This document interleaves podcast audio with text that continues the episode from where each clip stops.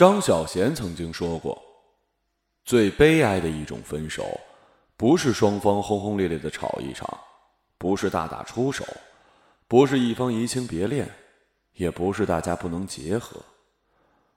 最悲哀的分手，是无声无息的分手。”方敏说这句话是错的，他认为所有的分手都一样的痛苦。像是在你头痛到忍无可忍的时候，你却找不到止痛药；在减肥的时候不能喝可乐是一个道理。正所谓，不管是精神还是肉体，不属于你了，你还死皮赖脸的在地上折腾。旁边的人看你脏兮兮的衣服和哭花的眼影，还一个劲儿的扯着嘴笑，就是这么不舒服。对于一个生活极其规律的人来说，方敏绝对不是出轨的一方。从三个月前的用户正忙到今天的空号用户，方敏也就彻底死心了。他甚至不知道是出于什么原因被分手的，而生活就是这么的无理取闹。他有时甚至怀疑自己是不是被小三儿了。而前男友手机里的公司领导及其应酬客户，会不会是像他一样蒙在鼓里的失足女青年？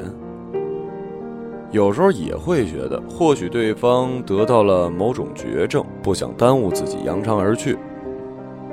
不管怎样，他都决定收起儿女私情，痛定思痛，为自己年终奖呕心沥血，死而后已。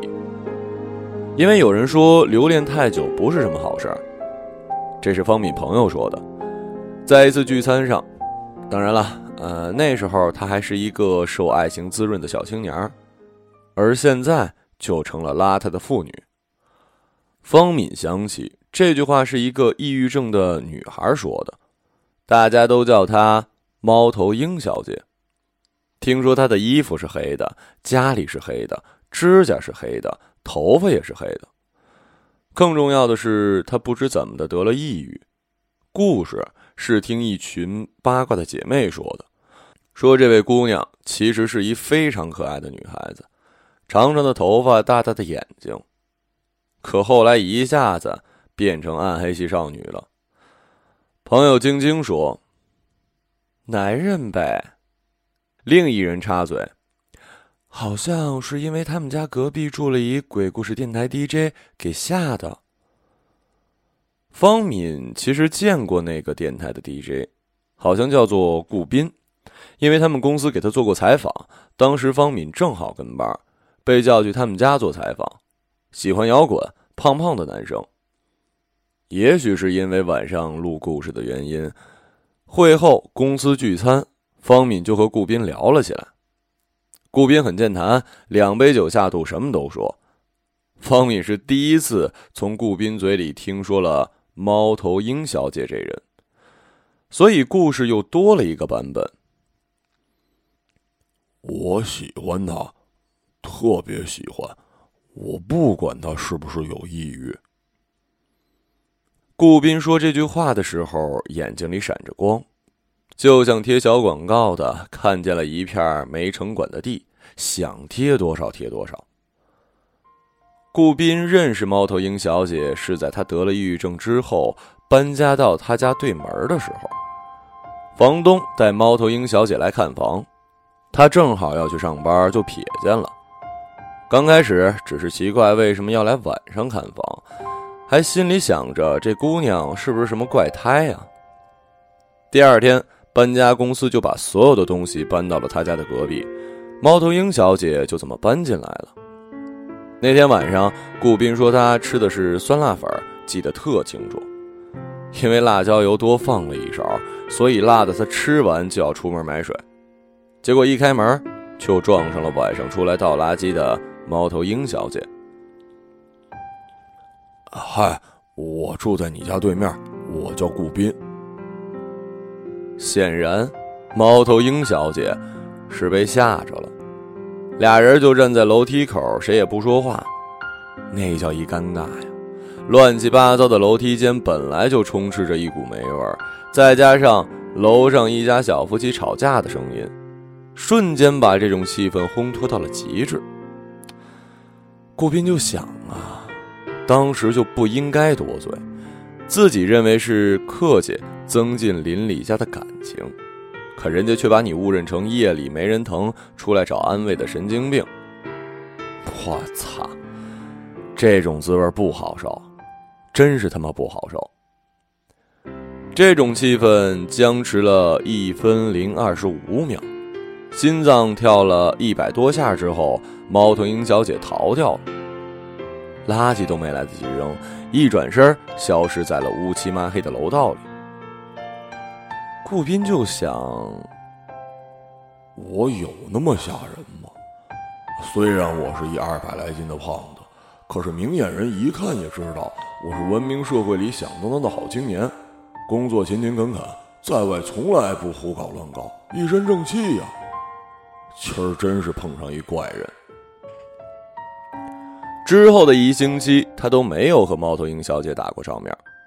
顾斌属于朝二晚十一的夜猫族，每天下班路过公寓旁边的面馆，都会打包带碗面回家。每次他都让老板把面多煮一会儿，然后他坐在店里等着，看着大锅里翻腾的面条，他就特高兴。面条用大大的罩里捞起来。再泼上香喷喷的辣子，点缀上黄瓜丝儿、胡萝卜丝儿，他就觉得生活也不过如此，今天也不例外。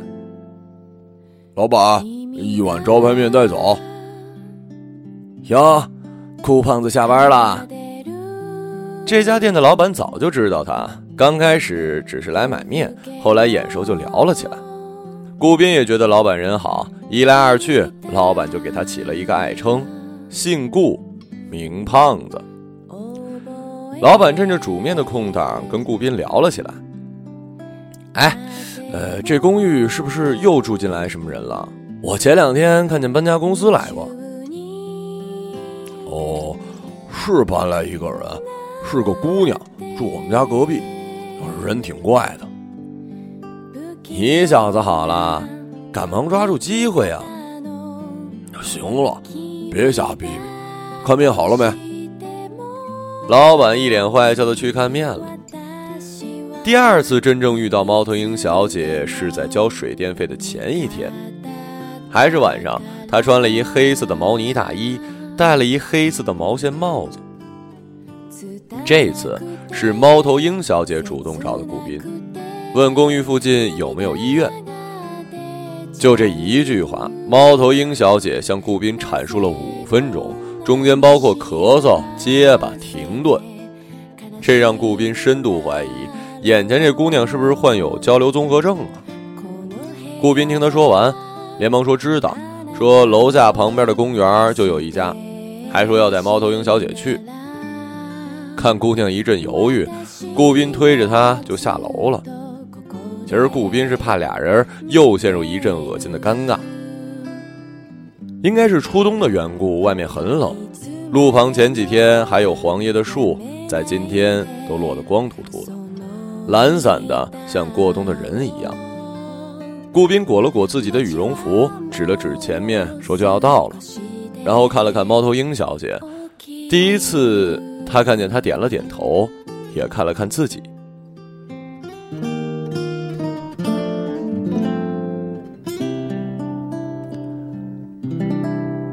在这之后，虽然猫头鹰小姐还是不愿意白天出门，可是她每次看见顾斌都不会再逃跑了。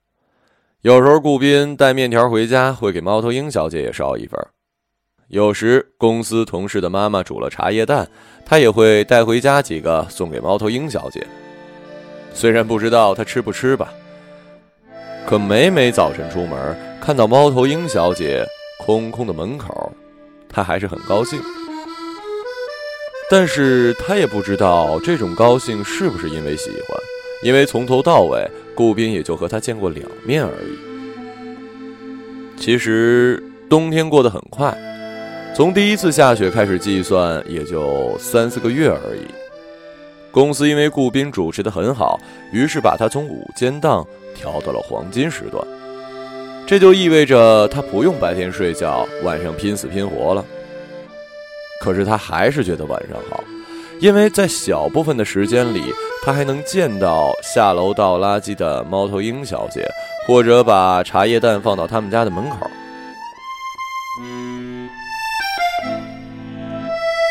觉得不对劲儿，是在一个月之后，因为他发现茶叶蛋并没有被猫头鹰小姐拿进去，一连好几天都是，直到楼上的阿姨嚷嚷着臭了，被提出去丢掉。顾斌才真的着急了，他去敲他的门没人开。再后来，搬家公司的人来了，把他的东西搬走了，他这才听说猫头鹰小姐走了。那一刻，他觉得心里一下子缺了点什么，但又不知道缺了什么，从始至终都不知道。后来，他开始听说了猫头鹰小姐的消息。他开始知道她患有严重的抑郁症，家里人不放心他，所以让他回了老家。刚开始他不肯，后来没办法，听了家里人的话。他开始知道，猫头鹰小姐其实渴望变得像正常人一样，走出家门看看阳光。顾斌向公司提出要回到以前的工作时间，因为他发现猫头鹰小姐的门口垫子下给他留了一张纸条。我是住在你隔壁的猫头鹰小姐，你好，熊猫先生，谢谢你的面。